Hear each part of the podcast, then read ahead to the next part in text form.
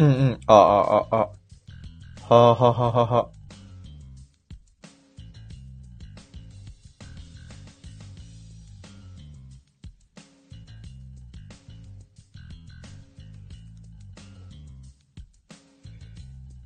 うんうん。はい。というわけで、土曜日の夜、サラリーマンイズノットデッドと申します。えーいつもは二人で、えー、私、ゆうきともう一人、あ、山田さん、こんばんは。よろしくお願いします。えー、まあちょいと自己紹介させてもらうと、いつも二人でやってるラジオですね。はい、よろしくお願いします。山田さん、いかがお過ごしですか？もうご飯とか食べましたか？もう土曜の夜ですけど。ご飯とか食べた？晩酌してます。最高じゃないですか。いいっすね。家飲みですか？晩酌。晩酌のお供になれるとはもう光栄ですね。そこまで来たかと、早くも。えー、まあ僕ら、えー、私、ゆうきと申しますが、もう一人、ひろしという相方がいまして、二人でやってるラジオなんですね。で、うん、あの、いつも二人やってるんですけど、今日はちょっと一人喋りでお送りしようかなということで、うまい酒とうまい魚、そして面白いトーク。うわぁ、ハードル上がりますな ハードルが上がりますよ、これは。うまい魚になれるかどうかっていう話よね。まあ、二人でやってるラジオなんですけど、今日は一人喋りっていうことで、えー、いつもね、会社の同僚二人でお送りしてます。サラリーマンイズノットデッドと申します。改めてよろしくお願いします。まあ、今日は一人なんで、ちょっと、まあこれからラジオでどういうことを話していけばいいかとか、まあなんなら今日一人喋りでどういうことを話していけばいいかっていうのを、やっぱこの自分の脳みその分身とでも言うべき、このチャット GPT に聞いて、一緒にこう企画会議っていうものをね、していこうかなと思うんですわ。で、このチャット GPT すごいんですよ、最近。今ね、僕が使ってるのは3.5なんですけど、まあ、4.0とかになるともう本当に、もうアイディアの壁打ちには持ってこいっていう感じのものでね、やってます。でちょっと今日の昼間にも実はあライブ配信をやっていて、そこではチャット GPT を使って、あの、レターのお題を募集してみようと。まあ、レター、どういうレターを募集していけばいいのかっていうのを、ちょっとチャット GPT に投げて、で、たくさん返ってきたわけなんですね。例えば、最後に聞いた感動的な音楽は何ですかとか、あなたのリラックス方法を教えてくださいとか、まあ、当たり障りのない、なんか、な、毒にも、毒にもならないようなね、そういうアイディアを投げるのやっぱチャット GPT 得意なんで、そういうあまり尖りのない、いい感じのやつを投げてくれるっていう、どうやらそういう特性があるということに気づいたんで、じゃあちょっと、これからのラジオのトークの内容とか、そういうものをもうちょっとチャット GPT に振って、ちょっと無茶ぶりに答えていこうかなと。で、そしてまあ、あの、聞いてくれてる人もね、そのお題に対していろいろこうコメントなりで返してくれたらと思います。チャット GPT で使ったことありますか？山田さんはどうでしょう？山田さんのこの、真夜中ヤンニョムチキンのこのラジオのアートワークいいですよね。かわいい。なんか、個人経営の老舗のなんかこうお店みたいな感じでかわいいですね。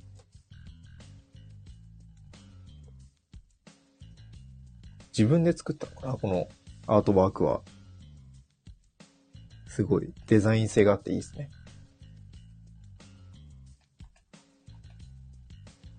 と、まあそんな感じでこのアイディアの壁打ちをね、やっていこうと。イラスト素材なんだ。え？素材なんだ。ええフォントも可愛いっすね、このフォント。なんていうフォントだろう。おしゃれ。やっぱフォント大事ですよね。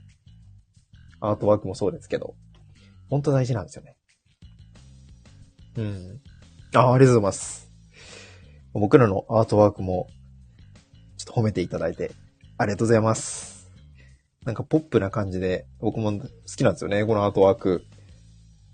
まあこれはちょっと、あのー書いてもらったやつではあるんですけど、なかなかこう、自分では書けないものをね、ちょっと書いてもらって、すごく大切にしていきたいなというアートワークね。やっぱこう、アートワーク大事ですよね。こう、海賊でいうところのこの旗みたいな 別にワンピース好きなんでちょっとそこの例えしかできないですけど、なんか海賊機みたいなもんで、やっぱこう顔ですよね。そのチームの顔みたいな、まあそんなところがあるなと。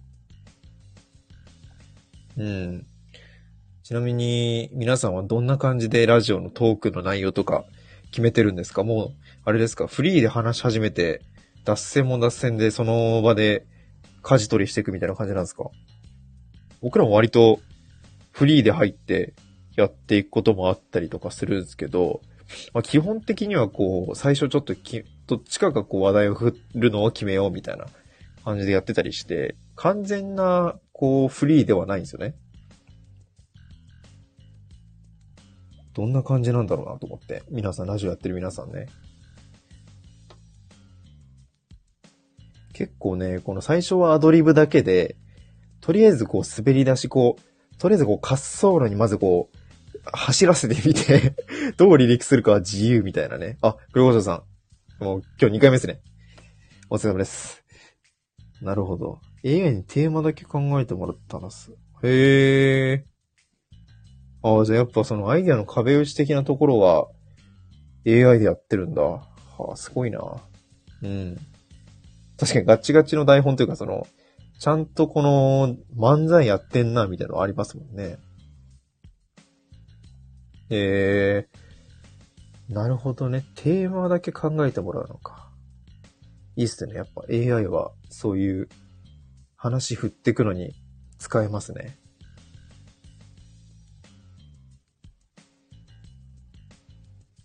というわけでちょっと、チャット GPT を使って、どんな話題を話していけばいいのかっていうのをちょっと振ってみましょうか。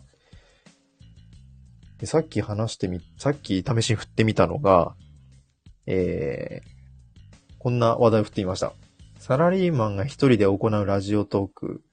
サラリーマンがやっている一人喋りのラジオで話したら、受けそうなトークテーマを教えてということで、まあ、僕らサラリーマン二人でやってるので、サラリーマンならではのなんかトークテーマってないんかなと。うん。まあ、普段サラリーマンとかあんま関係ない話で話してるんですけどね。結局なんか脱線してなんかどうでもいいなんか架空の話になっちゃうみたいな。うん。山田さんは、えー、日常でこれ話したい。みんなどう思ってんだろうみたいなの話し合ってテーマにしてます。なるほど。うーん、じゃあその視聴者を巻き込むみたいな感じですかね。やっぱり。見てる人を巻き込んで、その人たちにもこう意見を求めやすいみたいな。いいっすね。いや、こう答えが一つに決まらない話題ってなんか、いいっすよね。飲み会やるなら大人数と一人どっちがいい？一人ってか、少人数どっちがいいみたいなね。そういうなんか答えの出ない、いや、好みじゃんみたいな。ケースバイケースやろうみたいなね。そういう話題っていいっすよね。まあ、てなわけでちょっとサラリーマンのラジオテーマ、あの、聞いてみました。ラジオトークテーマ。チャット GPT の答えが、えー、6つ返ってきまして、ちょっと1個ずつ見ていこうかな。男女のおごりおられ。答えね。なるほどね。ちょっとあれだよね。この、モラルというか社会、あんま声を大にして俺はこっち派だよみたいに言うとちょっと、モラルが問われるみたいなね。ごりおろごられてか。なんか難しい話題だなって、一言で片付けたくなっちゃうやつですね。ちなみに、どっちだろうな。うん、まあ、その、おごって、こっち側がおごろうとしてでもなんか気負わせてしまうのもそれはジェントルマンじゃないなって思うんですよ。だからその、相手が気負わないぐらい、こう、さらっとやるっていう あのなんか、よくあの、刀のあの、剣術の達人って、こう、切った相手が切られたのに最初気づかないみたいな。その鞘にしまった瞬間にこう、プシュって切られるみたいなのあるじゃないですか。そんな感じでこう、達人の剣みたいな感じで、おごられたことがもうわからないぐらいさらっとやれるならおごるべきだと思います。達人剣理論。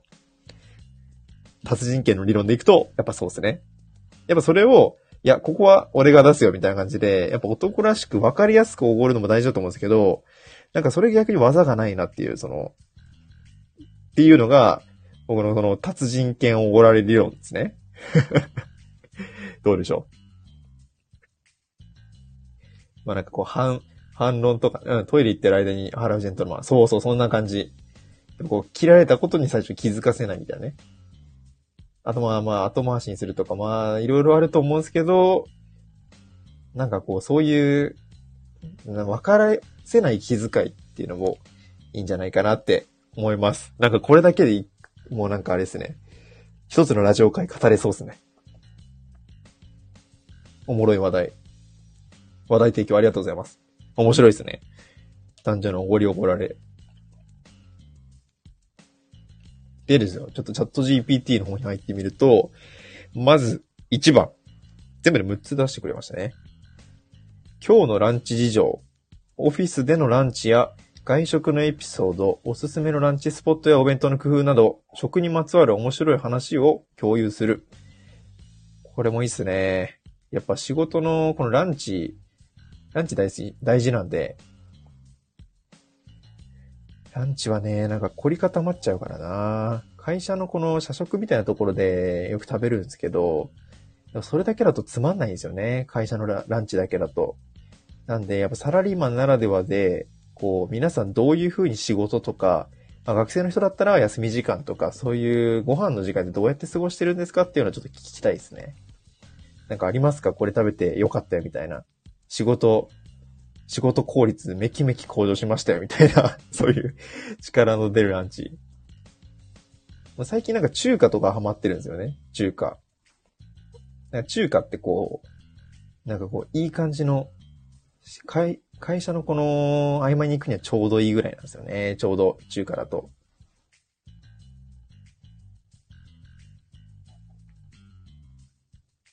外食も最近行きますよ。結構。ただね、ちょっと、なかなかね、まあ、都内にいるんですけど、都内の、都内のランチは高すぎる。都内のランチは高すぎるよ。本当に。あの、なんか1300円ぐらいするランチって何なんですかね？本当に。どういう腹積もりで、あの、価格設定に 強気でしてんのかわかんないけど、その1300円ぐらいで、カレーセットとか頼むじゃないですか。で、その、まあ、カレーの量はまあいいですよ、その、まあ、そんな大食いじゃないんでいいんですけど、そのなんか、申し訳程度のあの小鉢でついてくるサラダとかね、あれどう、どうなんですかねなんでこんな高いんだろうな皆さんはランチどうですか？美味しいの食べれてますか？高いとか思ってないですか？そんなランチ。トークテーマだって何でもいいのさ。すごい。心配ないさ、みたいな。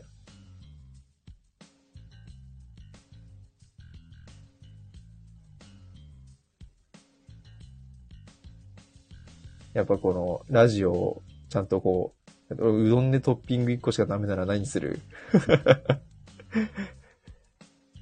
素晴らしいトークテーマじゃないですか。うどんかうどんね明太子だな。どうですか？黒胡椒さんは。ネギ。ネギ？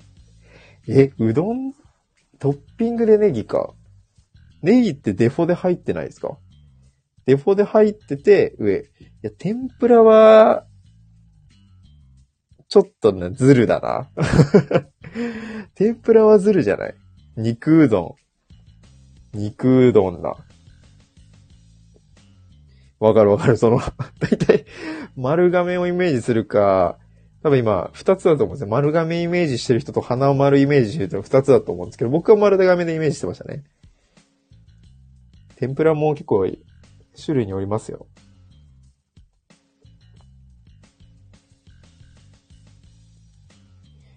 天ぷらのエビだったらもはやトッピングじゃないから、トッピングでやったらね。うん。うどんじゃなくて別のお店するとかね。ココイチとかね。カレーのトッピングとかね。あ、今、この瞬間、あの、ココイチのことを思った人間がね、二人、この世界にいますね。全く同じタイミングでココイチのことを考えることってなかなかなくないですか？僕今、人生初めてですよ。キラキラ。キラキラ。今、黒胡椒さんと僕は脳みそ、繋がりましたね。一瞬でもココイチのことを考えたっていう。ソウルメイト。おめでとう。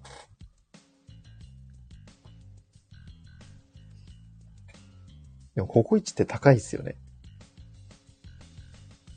あれなんかトッピングでこう単価を増やしてるみたいな、客単価を上げてるらしいんですよ。ココイチイズスパイシーレッド。もう、なんでもいいじゃん。もうなんでもいいじゃん、その間の言葉は。そこまで来たら。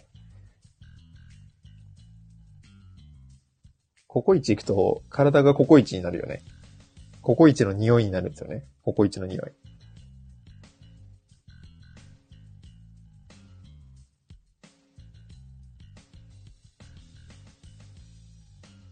ココイチか。最近行ってないな最近どっか外食行きましたか？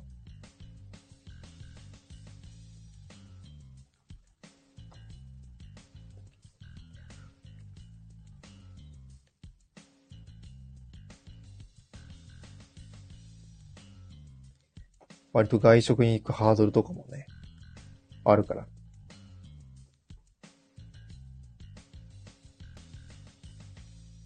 職場周辺は丸亀、ココイチ、吉野家、ラーメンなど。え、もうあれじゃない？この世のすべてが揃ってるじゃん。この世のすべてじゃん。丸亀、ココイチ、吉野家、ラーメン。なんか語呂もいいしな。丸亀、ココイチ、吉野家、ラーメン。丸亀、ココイチ、吉野家、ラーメン。丸亀、ココイチ、吉野家、ラーメン。な語呂もいいしな。この世のすべてが集まってるよ。もう時給、時給ではないだろ。時給ではないよ。それで丸亀で働いてますよならわかるけど、時給ではない。時速だね、時速。いいなぁ。丸亀もココイチもあるんや。ええー。吉野家、ラーメン。ラーメンは何系ですか？家系？二郎系。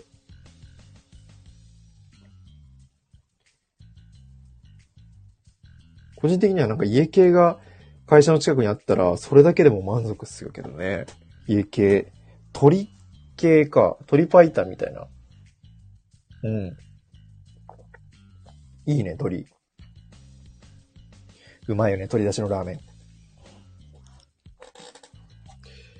まあ、という感じで、皆さん、あの、ご飯時かなと思いますけど、サラリーマンイズノットレッド。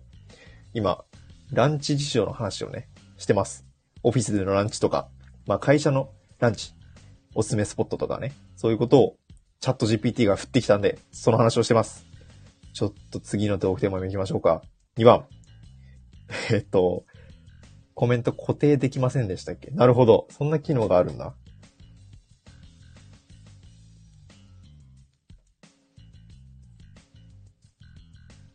すげえ、そんな機能があるんだ。ありがとうございます。まだまだちょっとね、この配信初心者なんで、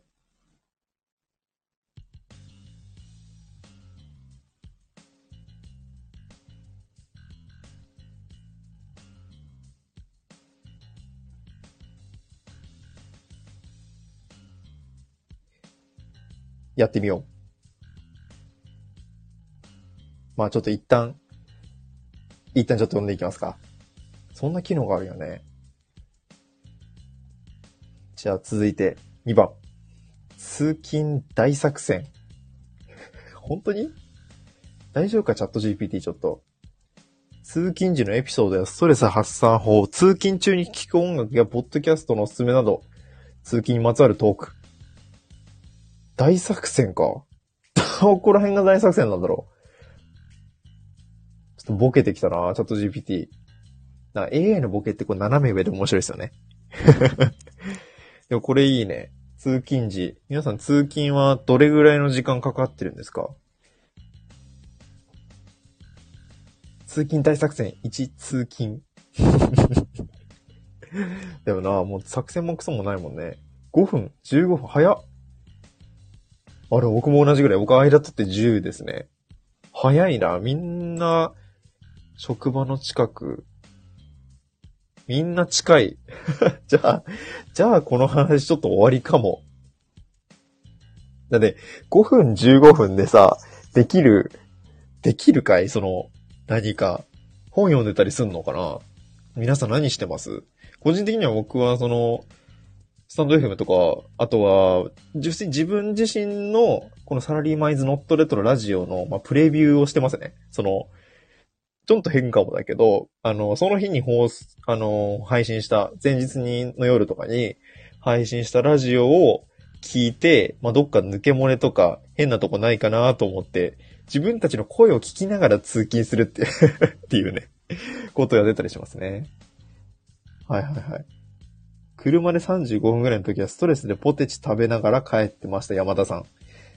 え車で、車の中でポテチ食べながら帰ってるってこと？運転しながら？すごいね。ポテチ食べながら帰ってました。なるほど。あの、ポテチ食べながら運転しちゃいけないっていう法律ないからね。うん。あの、セーフなんじゃないでしょうか。だからお気をつけて。会社の先輩も全く同じことしてました。その会社のなんかライフハックなのかな？この車運転しながらポテチ食うっていう。すごいね。車運転しながら食うポテチの中で一番うまい味なんでした？なんか海苔塩とかすごいドライブ向きかもね。ポテチかもしれない運転。ポテチしながら運転とかね。コンソメか確かにコンソメはなんか、すごいモビリティと相性良さそうやな。すごい。うん。なんか、よくわかんないけど、薄塩ではちょっとスピード出なさそうだね。チョコとかかかっててもダメそうだもんね。ポテチ。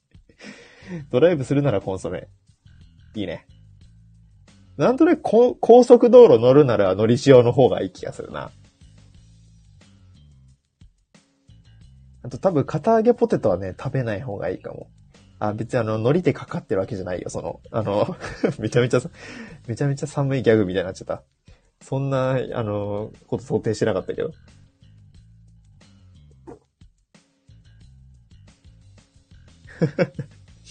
海苔塩。海苔塩？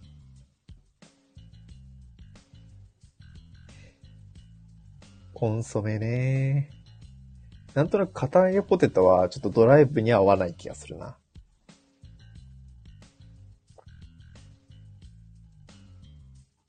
なんか、怪我しそう。すごい。そんなストレス発散法があるんやな。うん。通勤大作戦をしてる間に職場に着く。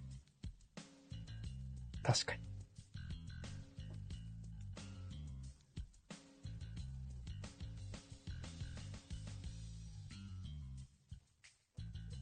なんか。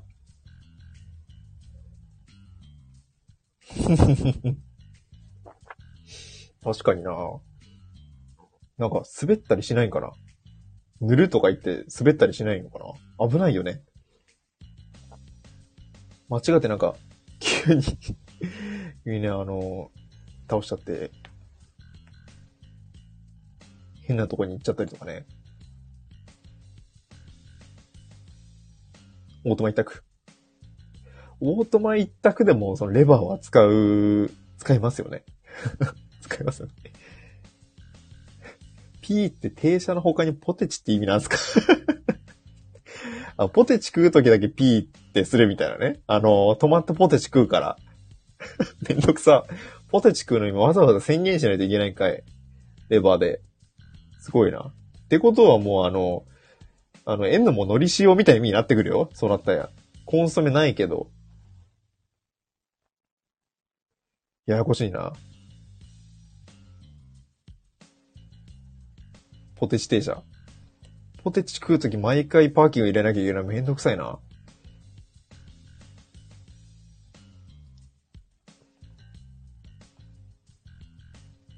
ポテチ停車。ポテチ停車中。面白いな。ポテチ停車。ラジオネームみたいだね。いいね。で、まあ、ちょっとどしどし、チャット GPT の提案してきたトークテーマ。おいおい、ポテチ食べるなら停車せないかんよ。そりゃそうだわ。確かに。ポテチ停車 is dead. not じゃないんだ。死ぬってことね。ポテチ停車。さて。なんかあれだね。土曜日の夜だと割と人が集まってきてくれるもんですね。嬉しい。休み時はいいですね。ちょっと仕事にまつわるネタ、続きでちょっともう一つ。えー、仕事の小ネタ。仕事場での小さなエピソードや同僚とのコミュニケーションで面白かったこと、ユニークな仕事の裏話など、教えてください。これはね、なんか、どこまで仕事の話をするかって結構、ラジオ難しいんですけど、まあ、仕事の内容自体には触れなくてもいいけど、なんか仕事あるあるみたいな、この仕事あるあるみたいなね、職場による、確かにね。どこまで行っていいかみたいなのはちょっとあるかもだけど、ちょっと仕事ネタ、バイトでもいいですよ。バイト、こんなバイトしてましたみたいな。あったら。個人的にはね、僕動画作るアルバイトをやってた時で時期がちょっと学生の時あって、結構ね、泣かせる、人を泣かせる動画を作るみたいな、そんな仕事があったんですよ。なんかいい感じの、あの、結婚式とかに実際に行って、そこであの、ムービーを作るみたいなね、そういう仕事があって、ちょっとそれでね、あの、いい感じのムービーを作って、ちょっと感動を提供するみたいな。いいでしょ？そのバイトやりたいです。これがなかなかいいんすよ。特殊職歴。特殊性癖みたいに言うな。特殊性癖みたいに あ、こんばんは。桃花さん。こんばんは。ライブに来てくれたのは初めてですかね。はい。よろしくお願いします。なんか素敵な、この、アートワークですね。うん。そ、それ言っていいんですか？はじめまして、ご新規さんですね。嬉しいです。すごい、お面かぶってる素敵なアートワークですね。まあ、ちょっと今、あの、チャ、チャッツ GPT でトークテーマを提供してもらって、どんなトークテーマだったらやっぱりこうサラリーマンである我々いいかなと、ちょっと軽く自己紹介させてもらうと、まあ、我々サラリーマン1年目で会社の同僚2人でラジオやってるんですけど、まあ、今日はちょっと一人喋るということで、え私、えー、ゆうきと申しますが、ゆうきとひろしでやってるんですけど、今はゆうきが喋っております。会社の日常をお送りしているので、そんなサラリーマンならではの話題を、チャット GPT が、に提供してもらうと。そんでね、仕事の小ネタ、エピソードとかね、コメント長押し、固定、ありがとう。ありがとうございます。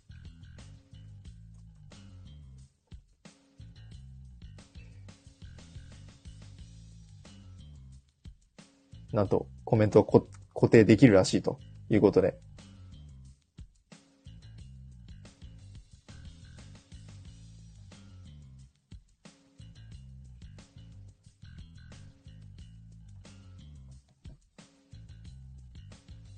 やってみよう。もう慣れたもんですね。黒五条さんも。結構ライブ配信やってるんですか？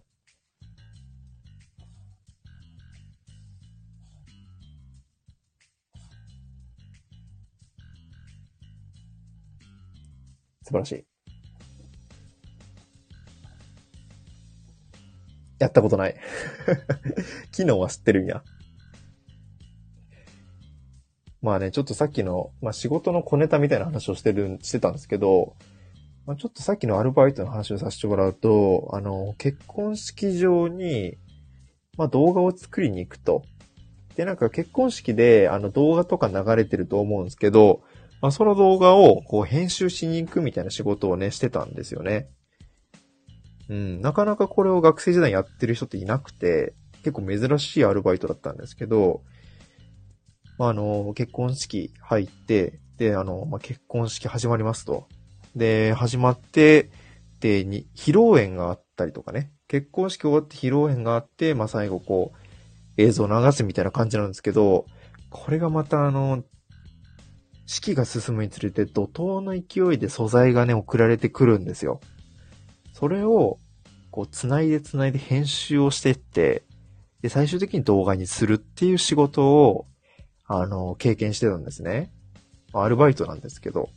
まあ、これがまたね、刺激的かつなんか面白い仕事だったなと思ってて、あの、大体セオリーがあるんですけど、そう、やりがいすごいんですよ。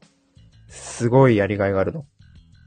なんかやっぱこう自分の作ったムービーを見てもらえるとかね。こう感動を提供するみたいな。あの、ちょっとなんか嫌な言い方ですけど、こうなんか泣けるムービーを作るみたいな。何組ぐらいだろうな。でもいろいろ、うーん、ずっとやったわけじゃないけど、多分3、40組ぐらいは結婚式見てきてるんじゃないかな。と思います。3、40組ぐらいは結婚式行ってます。その、なんか、意外とね、この、何も知らん人の結婚式行くのって楽しいんですよ。意外と。そして何も知らんその人たちと知り合い一人もいないんだけど、もちろん。けどなぜか泣けるんすよ、結婚式って。なぜか感情移入できちゃうっていうね。全然知り合いでも何でもない人の結婚式で、その、親子関係とかも全然わかんないのになぜか泣けるっていう発見があり、あってありましたね、やっぱり。うん。俯瞰で見れば桜に 確かに。なんかよくわからんスーツの人がね、いるみたいな。見た目ちょっと人多く見えるしね。まあそんなこんなで全然知らん人の結婚式はめっちゃ出たことあるのに、あの、知り合いの結婚式は全く行ったことないっていうね。はい、結婚式出たいんだけど、出てみたいんだけど、全然まだ行ったことないんですよね。行ってみたい。ありますか？結婚式。まあ友達の友人のもしくはご自分の結婚式とか。うん。知り合いだったらそうだね。もう、だいぶバイトで累戦ゆんるゆるになってますから、もう、知り合いだったらやばいかもしんないなやっぱ一番はあの、なんだろうな、お、やっぱ手紙だよね。手紙のところ。親御さんへの手紙のところめちゃめちゃ泣ける。うん。私の時ぜひ。それ絶対その映像を作ってもらう目的でしょ、その。これ。まあぜひ、編集しに行きますよ。じゃあ、新郎として。新郎として、急なプロポーズがいいんですか？このライブ、ライブ中にプロポーズして、新郎として。ちょっと大丈夫ですか？晩酌中って言ってましたけど、来るとこまで来てますな。まあ、ぜひ、結婚式ね、夢ですよ。新郎として、どうしようね。僕、新郎として行っても、編集させれてたらどうしよう。ずっとなんか MacBook 開いてる新郎嫌でしょおもはなさん、バスタオル持ってかなきゃ。確かに。あれにしようかな、あの、もうめちゃめちゃ類線ゆるゆるの新郎になっちゃうから、あのー、ストールみたいなの巻いてって、バスタオルをストールとして巻いてってタキシードの上から煽って、それで泣くみたいなね。ぐらいがいいかもしれないな。ヒューヒュー。いや、急な結婚夫婦初の共同作業が涙を拭くこと。あ、共同作業で編集するってこと？マークブックシャットダウン。そこかい。そこかい。だとしたらケーキよりも先にやんなきゃいかんな。MacBook。まあね、変わったバイトってでも結構やりがいあって楽しかったですよ。なんかこう、いろいろキスシーンとか、まあなんか、下世話な話ですけど、なんか指輪はめる、指輪交換のシーンとか、あの、あと、誓いのキスのシーンとか、まあ絶対そこはあの動画に入れ込むとかね、あるんですけど、それをなんかこう、どう演出したらお、ちゃんと面白いというか、どう演出したらいい感じの動画になれるかとかね。ちょっとこう、速度を変えてみたりとか、カット割り変えてみたりとか、そこら辺のカスタマイズ要素があって、結構面白かったですね。うん。めちゃめちゃ下世話な話してた、今。裏側の。うん。まあ、あれも結構セオリーがあって面白いですよ。結婚式の動画作るアルバイト。まあ、ただ、あれですね。ワンオクの Wherever You Are とか、家族になろうよとか、福山さんの。あれはもうなんか期間でいいなってぐらい聞いたからちょっと嫌い、軽く嫌いになるかも。そこら辺は。嫌いになるぐらい聞いたななんかね、Wherever You Are って曲があるんだけど、知ってますか皆さん？あの、ワンオクのよく結婚式とかでね、使われる曲なんですけど、あれの発注がめちゃめちゃ多くて、で、その、Wherever You Are を、まあ普段なんか街歩いてたら聞くじゃん。たまに聞こえてきたりとか、カラオケとかで、ね、誰か歌ってるの聞いたりするんだけど、あの、聞くたびに、あの、自分が作った映像の数々がこう頭の中にフラッシュバックしてきて、あの、もう純粋な気持ちで聞けなくなる。うわってなるっていう。うわってなる。あの、もう、バージンロードの扉が開く瞬間が見えるんだよね。トアにともにもあったよ。めっちゃあったよ。めちゃめちゃありますよ。めちゃめちゃあります。トアにともにって、小袋離婚ソングなのかな？うん。あ、はいはいはい。あ、そういうことか。あったなぁ。生放送でやってなかったっけ？懐かしい。懐かしいな。懐かしいっすね。結婚ソングか。弾き語りね。いいっすね。いや、ちょっと弾き語りは、夢ですよね。してもらうの。まあ、もしかするの。個人的にあの、ちょっとまだラジオではリリースされてないですけど、あの、ちょっと弾き語りが僕個人的に趣味でそれについて語った回とかもあるんですけど、ちょっと弾き語りを大学からやってきてまして、ちょっと弾き語りが趣味な身としては、やっぱ誰かの結婚式とか自分の結婚式で弾き語りやるのはちょっと趣味っすね。趣味じゃねえや。夢ですね。うん。共通で好きな歌手の好きな歌。うん。いいね。あ、ギターです、ギターです。アコギですね。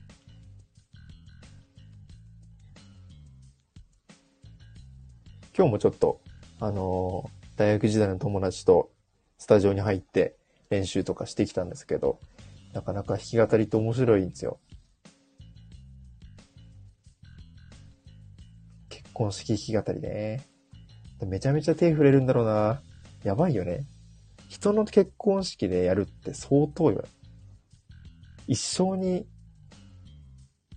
な、もう、ほぼないみたいなさ、そんな機会で失敗できんなってなるね。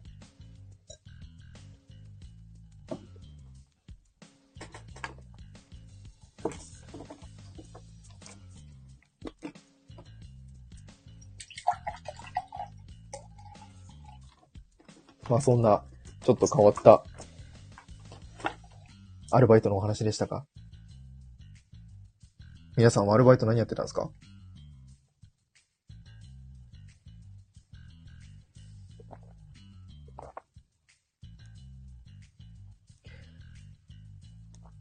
僕はちなみにあの、そのさっき言った結婚式のアルバイトとかにあの、塾講師とかもやってたんですけどね。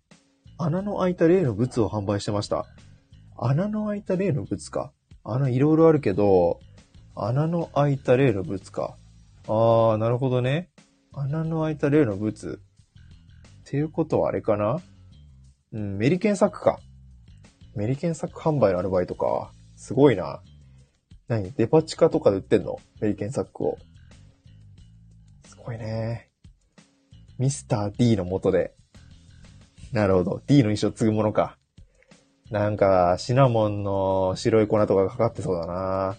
シナモンの白い粉売買してるそうだな。なんかゴールデンなチョコレートもありそうだな。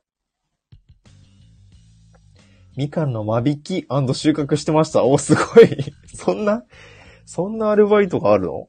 仕事じゃないよね？アルバイトですか？すごい。みかんいいなええー、何、住み込みとかでやってるの？その農家とかで。リゾートバイト的なやつじゃなくてもう、あれかな？その地元でやってるんだ。ええー、チャリで通ってました。いいっすね。交通費もかからない。山まで。すごいなジブリじゃん。ほぼ。トトロみたいな世界観だな。えー、すごい。みかんの収穫をアルバイトにして、お小遣いを稼ぐってすごいな。ナミじゃん、ナミ。ワンピースの。ナミじゃん。桃花さんもしかして、みかんのタトゥーが入ってる？ナミみたいに。すごいね。足しげく香ってたんや。へえ。お、黒五条さん。近自営業でカラオケ居酒屋。なるほど。そのままじ、ご実家で、まあ、カラオケのある居酒屋でアルバイトでき、お小遣い稼ぎができてた。いいっすね。そのまま通う必要ないってめちゃめちゃ強いな。いいっすね。え、じゃあカラオケ無料でさ、歌い放題ってこと？最高じゃん。いいなぁ。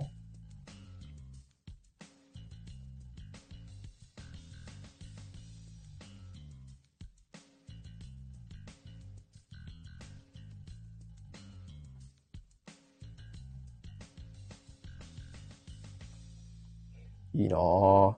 カラオケキッチン居酒屋。すげえ。あー、なるほどね。そういう感じか。なんか忘年会とか、なんかあの打ち上げとかでもさ、マイク使っていろいろできるところとかあるよね。いいなぁ。素晴らしいな。そんなとこでアルバイトしてたいななんか僕ね、飲食店やったことないんですよ。今まで。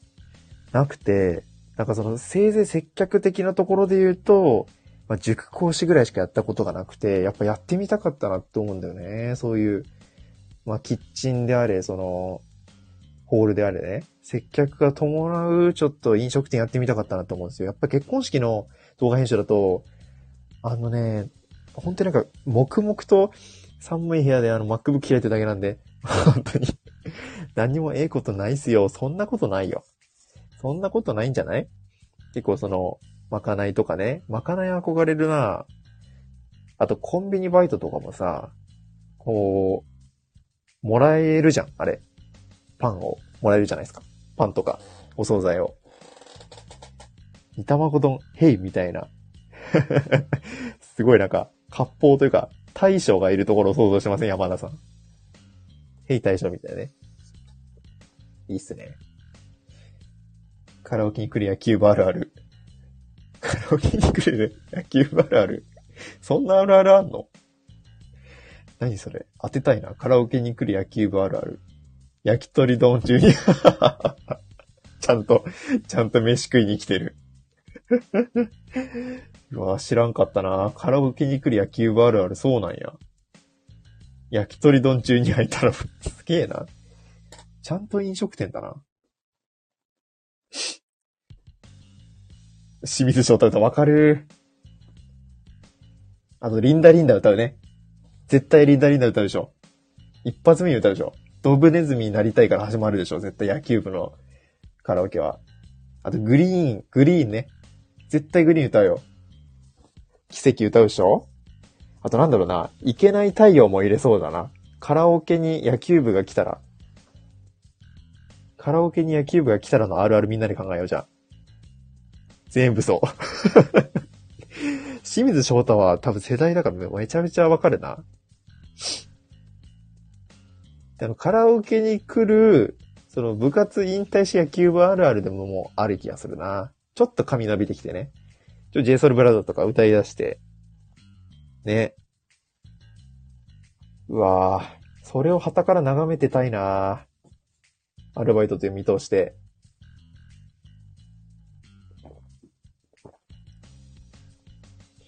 やっぱアルバイトをやる一番の意義って、コミュニケーション力身につくとかそんなね、ことじゃないんですよ。結局あの、いろんなあるあるをこう知れるっていうところだと思うんだよね。普段のさ、こう、なんだろう、社会に出てとかなったら、まあそのあるあるしか知らないわけだ。けどその、アルバイトという身を生かし、その立場生かして、いろんな業界のいろんなあるあるをこう、かいつまんでこう、引っ張ってこれるというのが面白いよね。いいな。みかん、みかんの間引き収穫あるあるはあるんですか？モアナさんは すごい気になるな。みかんの収穫。みかんの収穫のアルバイト当てたいな。あるある。頭にごっつんで。前日が雨だと地獄。確かに。ぬかるみがね、ひどい。ぬかるみがひどいがち。みかんもらえる。いいね。頭にポテッと押してきたら可愛いな。へえ、風邪ひかなそう。みかんは休憩の時食べられる。桃原さん。風邪ひかなそうだね。いいなぁ。あ、全く同じこと言おうとしたら足の裏黄色。手も黄色くなりそう。ダメなみかんでキャッチボールする。よくないよ。手のひらなら。いいね。なるほど。このアートワークもこれ、あの、袖でこう手隠してるってことはこれ、あれか。あの、手が黄色いからか。ダメなみかんは大体触りたくない状態。ぶよぶよな感じなのかな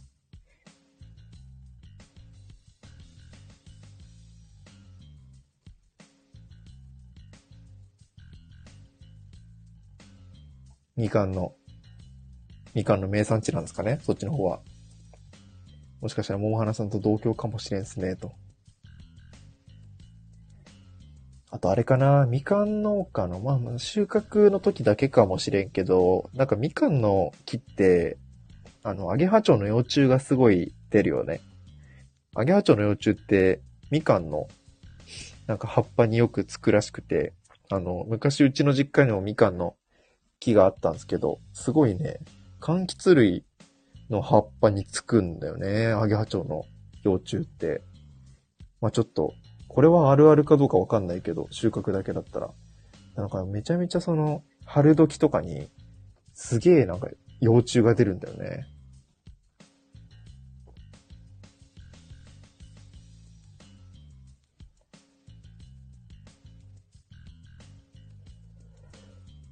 いや、ちょっと、思ったより、みんな面白いアルバイトやってて、話が尽きない。種があるみかん嬉しい。種があるみかん嬉しい時がない。みかんあるあるだね。うん、あるあるすぎるな。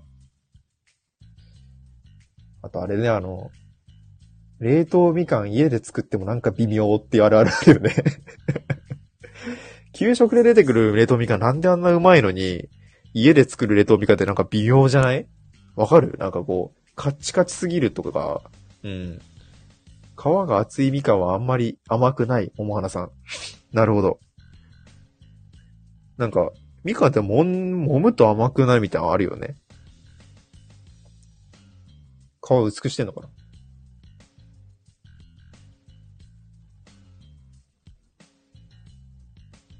うーん。ありますね。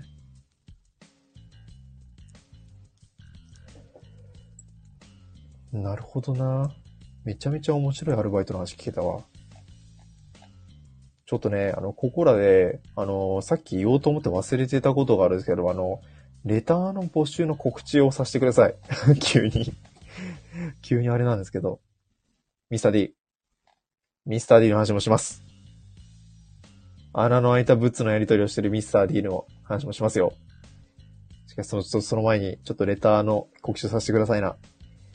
えっとね、ちょっと僕ら今レターを募集してるんですけど、なかなかレターがちょっと来ないので、ちょっと切実にレターを募集してます。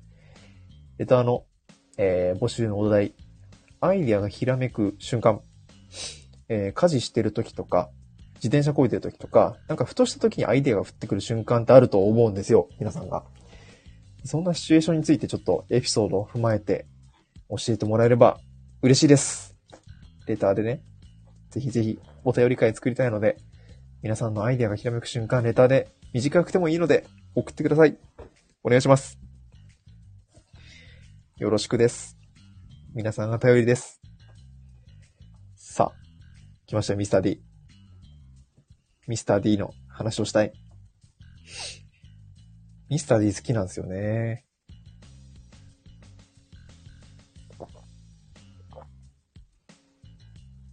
ミスター D でどんな仕事をしてたんだろう？山田さんは。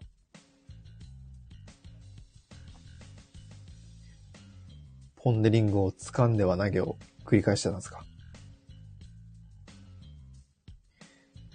いやミスター D のいいところは、あの、カフェオレ、おかわり自由。あれすごい。食べ放題はそんなに嬉しくはない。わかるそんなに、あのね、ミスド、あ、ミスドって言っちゃっ。ミス D はね、そんなに食べれない。たくさんは。売りつける仕事。売りつける仕事。そうなんだよね。やっぱあの、ミス D を買って、あの、四角い箱ね。あの四角い箱家でパッて開ける瞬間に全ての良さが詰まってます。テイクアウトこそ、自由。ポンネをちぎっては投げ、ちぎっては投げ、を繰り返し。じゃあちょっと、いっちゃおうか。禁断の話題。一番好きなミス D、話そうか。好きなミス D とかいるん？みんな。修学旅行の夜みたいな話を。みんな好きなミス D とかいるの？ごめんね、恥ずかしい話。好きなミス D いる？ミスター。冬ぐらいにしかできないチョコポンで、あれか。中までチョコたっぷりなやつかな？あれうまいよね。あれうまい。確かにうまい。あれはね、首に巻いて寝たいもんうますぎて。首に巻いて寝返り打つたびに食べたいな。マジでうまい。年、山田さん、年間200個ぐらい、ブツを食べてたけど、え、何？そのミス D って何？あの、ドーナツって言っちゃダメなその、ブツって言わないとダメなん？その、なんか、そう闇取引みたいなの言ってるけど、ブツって言わなきゃダメなんだ。へえ、ちょっと、勉強になりました。年間200個ぐらいブツを食べてたけど、一番美味しいのチョコリング。やっぱりそっか。ごめん。D って言っちゃダメだったね。ちょっと今放送禁止用語が出ました。D、D って言います。もしくはブツ。抹茶系のブツ好き。え、何あの、D がつくあの単語って、なんかボルデモートみたいな感じなのかな？あの人名前を言ってはいけないあのブツか。名前を言ってはいけないあのブツだったんだ。時代は変わったんだね。抹茶系のブツもうまいよね。なんか、最近のミス D ね、なんかみたらしとか、信玄も、なんか新、黒蜜かなとか、あの、甘さ控えめ和菓子系がめちゃめちゃうまいっすね。ポンデ D の期間限定は美味しい、わかる。この間食べてみ、みたらしめちゃめちゃうまかったな田舎ほど汁そば置いてるとこない？あるな。ヌードル系あるね。閉店前に汁そば頼むやつ死刑。これあれね、居酒屋で熱燗頼むやつ、マジで、あの、ぶっころみたいなやつと同じで、やっぱ温めるのむずいのか。頼まんようにしよう。ね、ブツのやりとりできなくなっちゃうからな。嫌われ、嫌われると。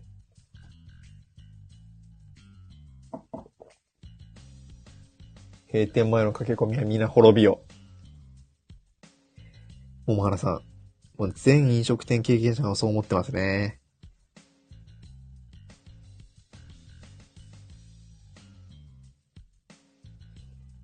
山田さん。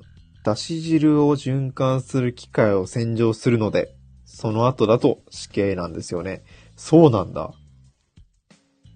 ええー。なるほど。だからその、店を閉める前ぐらいに洗浄始めるから、めんどくさいんや。はえー。桃花さん、バイメガネ屋経験者。桃花さんも飲食店未経験でメガネ屋も経験してるんだ。すげえ。みかんからのメガネ屋ってなんかすごいな。職歴が。面白。メガネ屋私もあります山田さん。ええー、すごい。共通点。なんか、あれだね。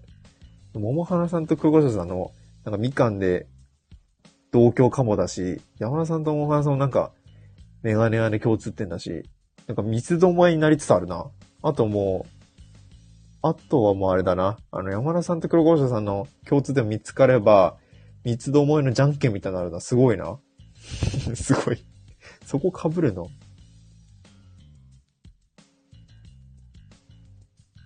へえ。三つどもえ。三つどもえ。三つどもえ。三つどもえはそれ、三つどもえみたいな発音だけど、三つどで燃えちゃう人じゃん。それ。メガネ屋か。メガネを始めよう、メガネ屋で働こうと思ったきっかけって何だったんですか？結構メガネ屋で、ゾフとかジンズで働いてる人って、なんかいかにもメガネ屋さんで働いてそうな人ですよね。なんかその変なこと言うけど、無印良品で働いてる人っていかにも無印良品っぽい人じゃないですか。それと同じで、ゾフとかジンズにいる人っていかにもな感じですよね。自分がメガネだから。あ、そうなんだ。メガネね。メガネをかけたスーツの人見放題だと思った山田さん。すごい。メガネをかけたスーツの人が好きなんだ。かっこいいからね。個人的には最近、どっちだっけ？えっと、ゾフかな？のイメージキャラクターやってるヌートバーのメガネがめちゃめちゃかっこいいなと思ってる。ヌートバーのメガネ姿、めちゃめちゃいい。男性の黒縁メガネは神だと思ってる。おー。僕も実は黒縁メガネ、1週間に3回ぐらいかけますよ。3回ぐらい？いや、コンタクトじゃないとき。黒縁メガネはね、確かになんかシュッとして見えるからいいよね。最近ウェリントンメガネを買いましたよ。ずっとあの、四角い横長のフレームだったんですか？けど、スクエアですか？スクエア信者か。スクエアじゃないっすね。あの、なんか丸と四角の間みたいなウェリントンタイプのメガネですね。ウェリントン。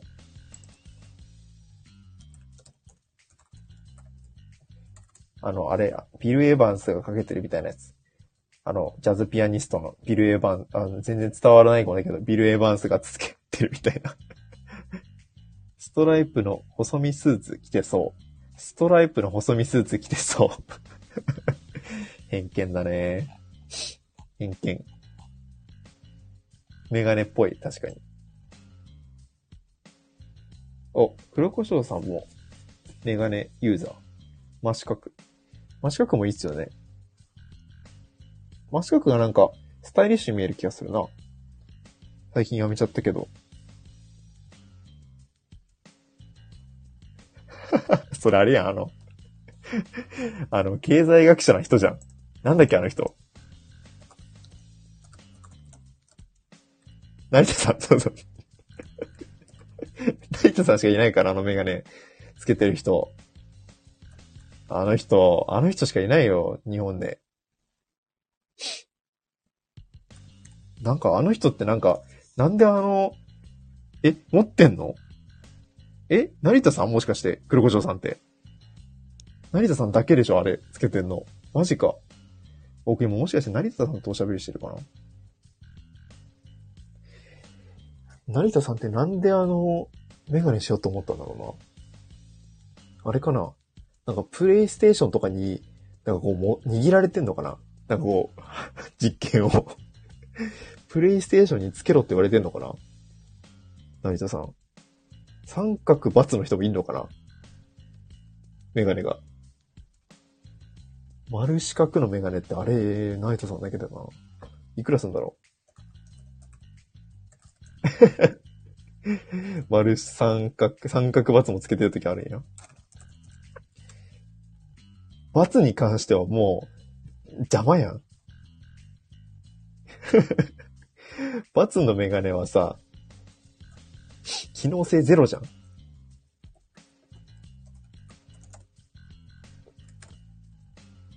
すごいな。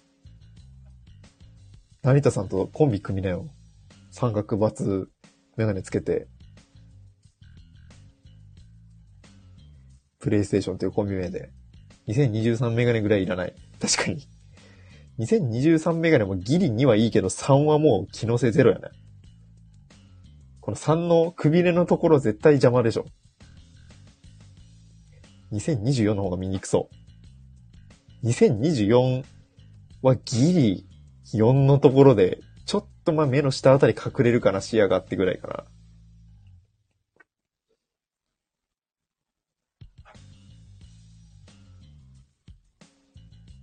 すげえ。じゃあ、ちょっと行っちゃおうか。メガネ、メガネバイトあるあるちょっと聞かせてくださいな。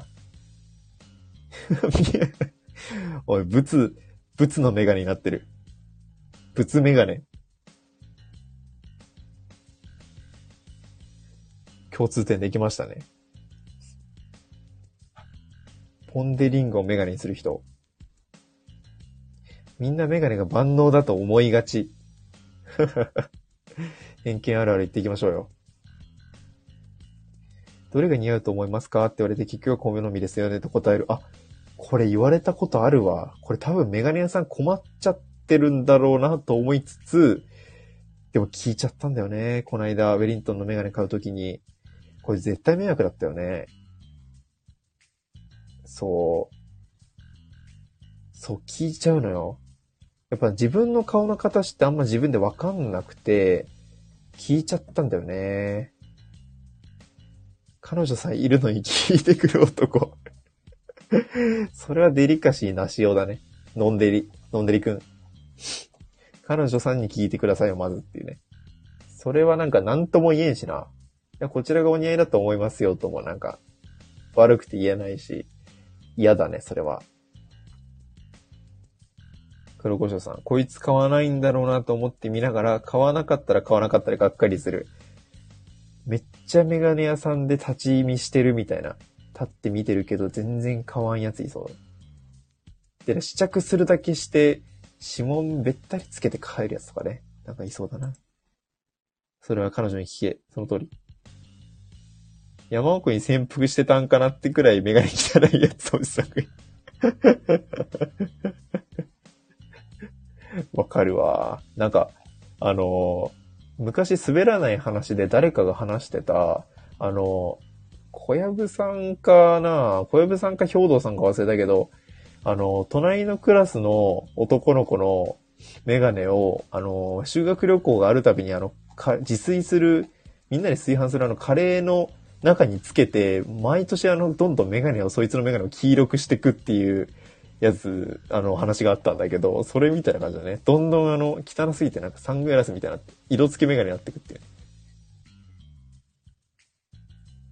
メガネ洗浄が目的の男がいる。そんなんで来んなって話だよね。洗浄機の水がドボ側になる人。やば。そんな汚い人いるんだ。色付きメガネかなと思ったら、ただ汚れてるだけだったとかね。怖え。超音波すら跳ねのける汚さ。人いそうだな。似合わないサングラスで鏡と向き合ってる男を俯瞰で見る。似合ってないのになとは言えないしなこれは言えないよね。洗浄機見て冷えってなる。洗いたくないなその洗浄機。山田さん。店長が終戦終わら、終戦知らなくて山にいた人やんって言ってくるぐらい来たら人いました。ずっと避難してた人みたいなね。どんだけやねん。どんだけやねん、それ。あったけど、そういう、ずっと島に取り残された人みたいな、逸話あったけど。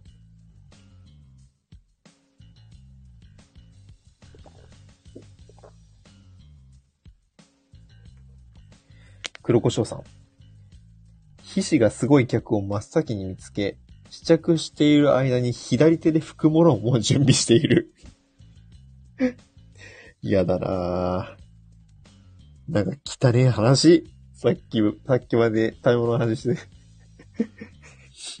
チートだね、これは。皮脂を見分ける特殊能力者。いらないなその能力。メガネ以外では。皮脂を見分ける能力。皮脂センサーとかね。あと、ファンで付きそうとか。ああ、女性だったらそれもね。特殊能力何欲しい？これは永遠の議題ですね。メガネ屋の特殊能力だったらさっきのだけど、ミスディの特殊能力考えよっか。あの、なるべくゴールデンチョコレートの、あの、ゴールデンの部分とか、あとあの、なんだっけ、あの、霜降ってるみたいなやつ、シナモンのやつ、ココナッツかあれ、ココナッツチョコレートの、あの、上の上のに降ってるあの霜の部分とかが、なるべく密度の濃いやつを選べる能力。どうですか？なるべく下に落ちない、落ちてないやつを選ぶ。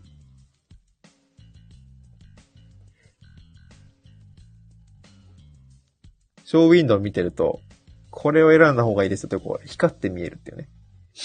少しでも大きいポンデは見抜く。ポンデって個体差あるんですか？どうなんですか山田さん。個体差あんのかね？少しでも大きいポンデは見抜きたいけど。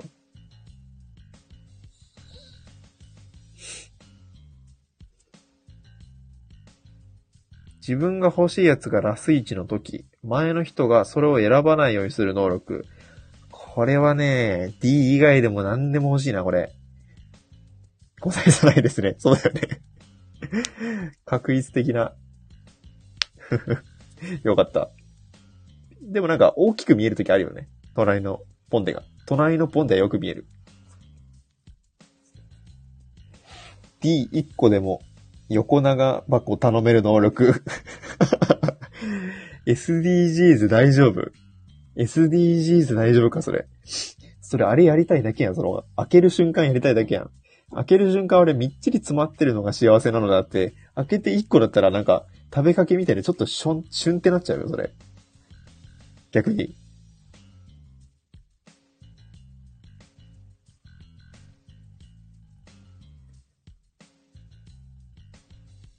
横長箱拡張パック欲しいかもな。なんか特殊能力能力であの、1ヶ月に1回だけ使える能力であの、2倍の長さの持ち帰れるとかね。頼めば入れてもらえますよ、きっと。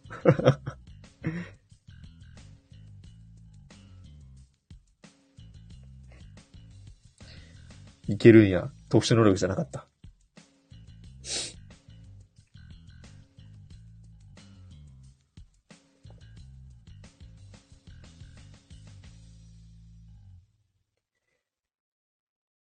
かなりね、種類あるからな、ドーナツ。あ、ドーナツって言っちゃダメなんだよ。ブツね。ブツ。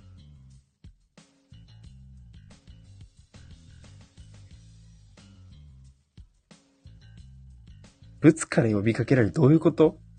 俺買った方がいいよって呼びかけられるのブツから呼びかけられる。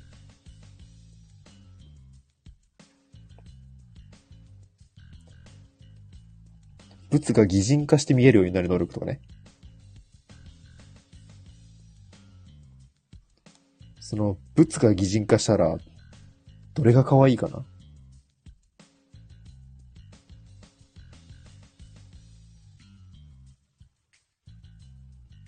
彼女にするのは動物 怪しい話題になってきたな。やっぱやめようでドーナツを戻しても嫌な感じで見られない能力。これはね、パン屋でも欲しいな。あるもん、そういうの。ハニーチュロ。ハニーチュロはね、絶対甘々な彼女になると思うよ。ハニーチュロいいな。なんか、あれだね、その本若系だと思う。不思議ちゃん、ちょっといけば不思議ちゃんみたいな、本若系だね。なんか休みの日本読んでます的な。山田さん、ストロベリーポンデ。ストロベリーポンデはギャルだろ。ストロベリーポンデギャルだよ。黒胡椒さん、ポンデリング。ポンデリングはね、正統派だけど実はギャルだね。正統派ギャル。メイクもしてないすっぴん女性。なるほどね。なんかその、なんだろうな。やたらギャルと仲いい清楚系の人な感じじゃない？ポンデリングって。ないかな？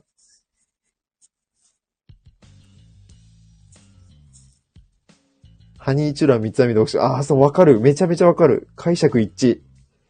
マジで解釈一致だわ。そうそうそう。で、多分メガネかけてそうだね、ハニーチュロ。メガネかけて、なんか、秋服みたいなの着てそう。文系女子。わかる？わかるわ。めっちゃわかるわ。ほえとか言いそうだもんね。エンゼルフレンチは金持ち YouTuber ってことで エンゼルフレンチは金持ち YouTuber ってことで。なるほどね。あ今はあの、ドーナツが擬人、あの、ミス、ミスター D の某ドーナツが擬人化した誰が可愛いの話をしてましたね。いや、個人的には、あれだと思うな、あの、いっぱいさ、ちっちゃいの入ってるやつあるじゃん。アソートパックみたいな、あの丸い、丸いのがいっぱい入ってるやつ。あれはね、なんか、ちょっとロリめな双子キャラだと思うんだよね。双子キャラっていうかなんか五つ子キャラみたいな、ありそう。ゴールデンチョコレート留学生。あ、こんにちは。フレーム 2G さん。D ポップ。あれ D ポップって言うんや。名前かっこいいよ。D ポップ。D ポップ ?D ポップ？ええー、これか。ドーナツポップ。うん。この、いいっすよね。ドーナツ見習いみたいな。ゴールデンチョコレート留学生、わかるなぁなんか、海外から来た、ね、あの、ちょっと片言なんだよね。片言な、あの、外国人キャラの美少女みたいな感じのイメージがあるな。わかるわ。てかマジでさ、しかもミス D でやってくんねえかな本当の。あれは小鳥がキャラクターです。でした。ディピコ。マジでミス D でやってくんないかなこの企画。その、擬人化企画みたいなさ。やってほしいっすよね。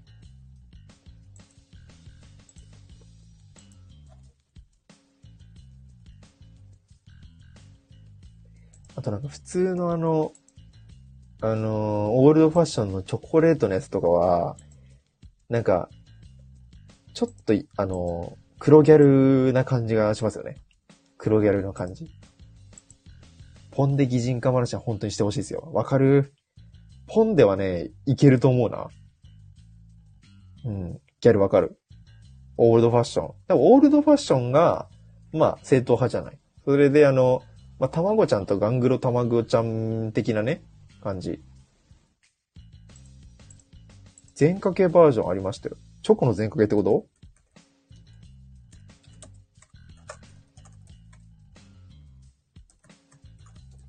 そんなあるんだ。あ、チョコレートドーナツ。はいはいはい。いや、食べたくなってきたな僕も食べたいですよ。ブツ食べたいわ。あの、穴の開いたブツ食べたいっすよね。ちなみに今の期間限定は、なんだろう。期間限定は、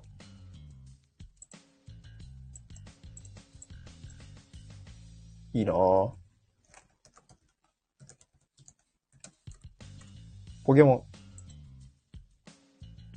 ン。ああ、ほんとだ。え、コダック出たんや。すごい。今の、ポケモンコラボやってて、えー、まあ、なんかピカチュウは前からやってるけど、去年ぐらいからやってたけど、あ、すごい。モンスターボールとコダックの横顔がある。ええー、すごい。こんなあるんだ。コナンのね、ココダックのね、なんか横顔のドーナツが売ってる。すげえ。コダックが私、バイトしてた時に売ってたスヌーピーの形あれは 居抜き店舗なんや、これ。スヌーピーの。スヌーピーの時の記事の流用なんや、これ。面白。これなんかこの形さ、なんか、わかるこの、クレヨンしんちゃんコラボもいけそうじゃない？クレヨンしんちゃんコラ、クレヨンしんちゃんもこの角度でさ、笑う時あるじゃん。そのうちクレヨンしんちゃんコラボ出そうな形だね、これ。キャラモノは罪悪感で食べない。わかる。あの、結構前にスライム肉マンっていうのが出たんですけど、あれとかもね、ちょっと、うってなったね。まさかの事実はさらっと。ポンデリングのチョコバリエーション。あれか。さっき話してたあの、冬のチョコのポンデリング。めちゃめちゃうまいっすよね、あれ。フレーム通じさん詳しい。カビゴン。ほんとだ。カビゴンパッケージのやつもある。カビゴンの満足チョコホイップドーナツ。あ、これうまそうチョコの間にホイップ挟まってる。うまそう。次回苦しい 人間を食うのは安で。今全部目の前にありますんで。え？ミスドに？いるの？いるんですか？全種類？昨日買いました。えー、いいなぁ。めっちゃうまそう。クリスマスの限定かなこれ。いいなぁ。食べたくなってきたな早く擬人化 D と結婚して、ライオン買いましょうや。え、ポンデリングの擬人化と結婚したら、ライオン変えるんだ？擬人化？ラ、ポンデライオンがもうすでにデフォルメしてるキャラなのに、擬人化したら逆にデフォルメが解除されるんや、そっちは。なんで？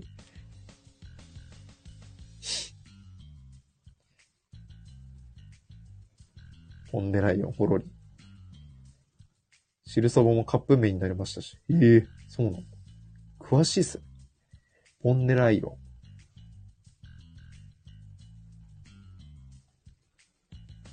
ポリツー。ポリツーは、めちゃめちゃ防御硬いやつじゃん。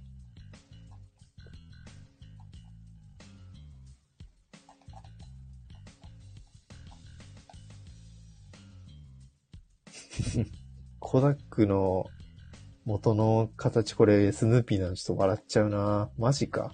そうなんだ。やっぱ経費削減ってあるんだね。ポンデリースってやつも出てるね。あ、ポン、ああ、わかる。この、ポケモン金銀のベータ版のデータのポケモンポリツ、ポリ、ポンデライオンみたいな、わかる。これのデータで、あの、ロムに入ってたやつですよね。これ。YouTube で見たことありますよ。めっちゃ見たことあるこれ。めっちゃ似てるんですよね。本当に。問題になるぐらい似てるんですよね。オールドファッション硬いんで、それで家作ってもろて。で、オールドファッションは多分正統派な擬人画だと思うんですけど、ポンデ抹茶もね、良くないですか？なんか、めっちゃ和風なお嬢様みたいな。多分だけど、なんか、あの、大正ロマンみたいな、なんか女学生みたいな服着てると思うんだよね。ポンデ抹茶。ちょっとおしとやかみたいな。おしとやかでおてんばなんだよね。和装美人、そうそうそう。図書委員会の人。そうそうそう。ハニーウッドファッション。あ、ハニーチュロは出たけど、ハニーオールドファッションの話出てなかったね。ハニーオールドファッションは、どんな感じだろう？擬人化したら。ハニーオールドファッションは、なんかその、誰とでも仲良くはなれそう。カロリーお化け。あれかもね。あの、食いしん坊キャラかもね。ハニーオールドファッション。食いしん坊キャラの天然かも。天然キャラかも。さっき出たあの、ハニーチュロは、その、おてんば、おてんばじゃないな。あの、結構甘える、甘々系の読書家みたいな感じだったけど、ハニーオールドファッションはちょっと食いしん坊かも。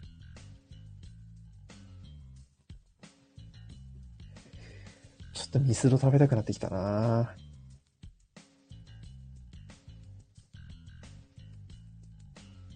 エンゼルクリーム、ポチャ系。わかるななんか、ちょっとね、あの、なんて言うんだろう。ちょっと、あの、むっちりしてる系の感じかもしれんな。エンゼルクリームは。ハニーチロはキャラと鹿でしたね。脅ししみたいなキャラでした。ハニーチロ。チロ。ハニーチュロもなかなかのカロリー上げてるからね。全部上げてるか、でも。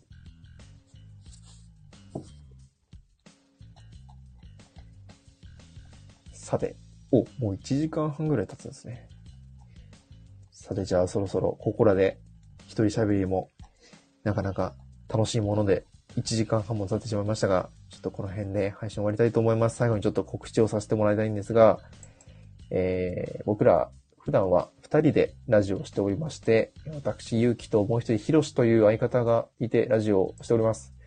えー、ちょっとお便りコーナーをそろそろやりたいと思ってまして、レターを募集してます。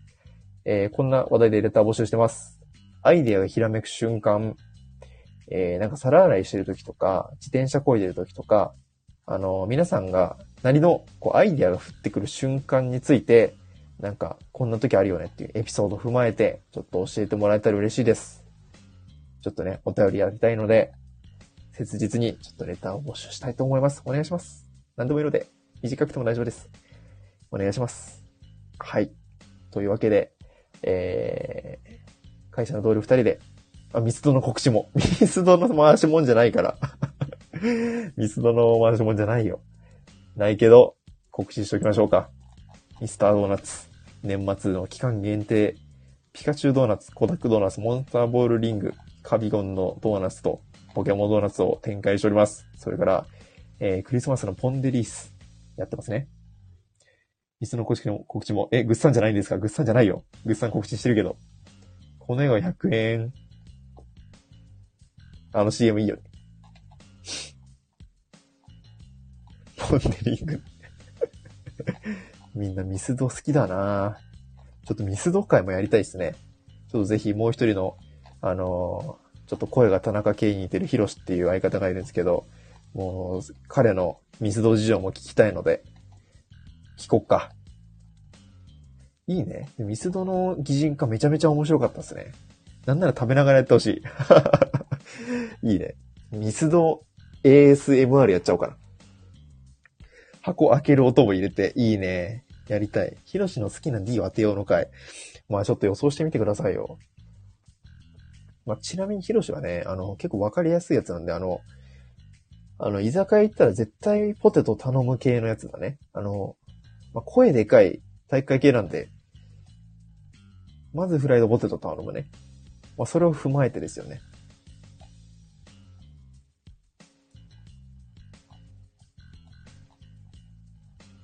なんか、何でも好きやわになりそう。確かに。ジェネラリストだからね。ジェネラリスト。わかる？その空気感。それは、その空気感伝わってるの。だからもう、ファンですな。イコール。D たらし。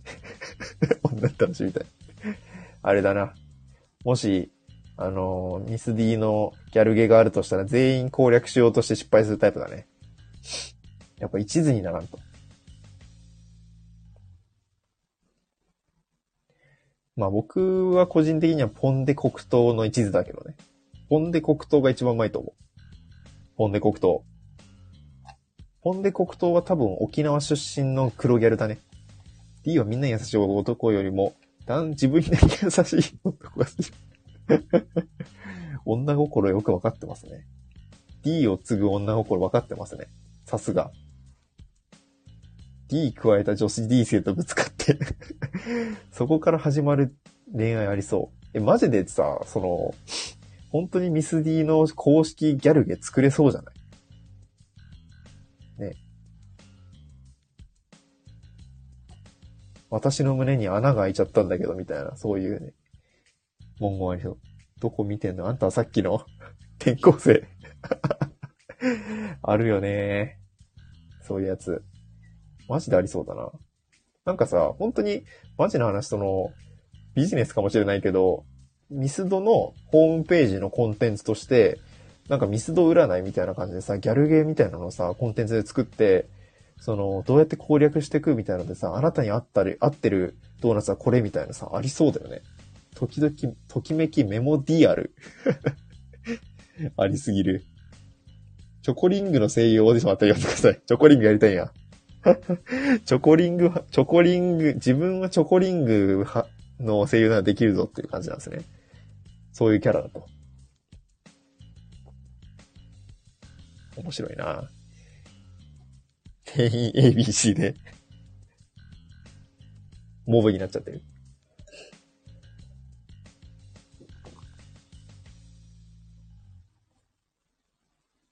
マジでできそうだな。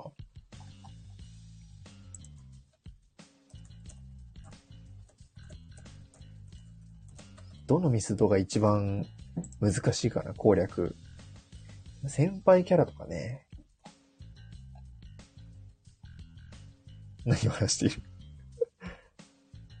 あ、パイもいるのか。ちょっとパイは時間をね、かけて話したいですね。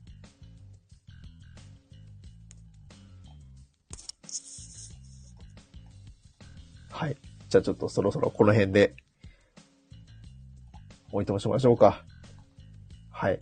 ぜひぜひ、あの、レターも送ってくだされば、そして普段の投稿もね、聞いてくださればと思います。えー今日は一人喋りではありましたが、えー皆さんのおかげでですね、もうめちゃめちゃ楽しい配信になりました。皆さん聞いてくれてありがとうございます。また、お会いしましょう。ぜひ、サラリーマンイズノットレッドの配信でお会いしましょう。というわけで、以上、サラリーマンイズノットレッドよりお相手はゆうきでした。ありがとうございました。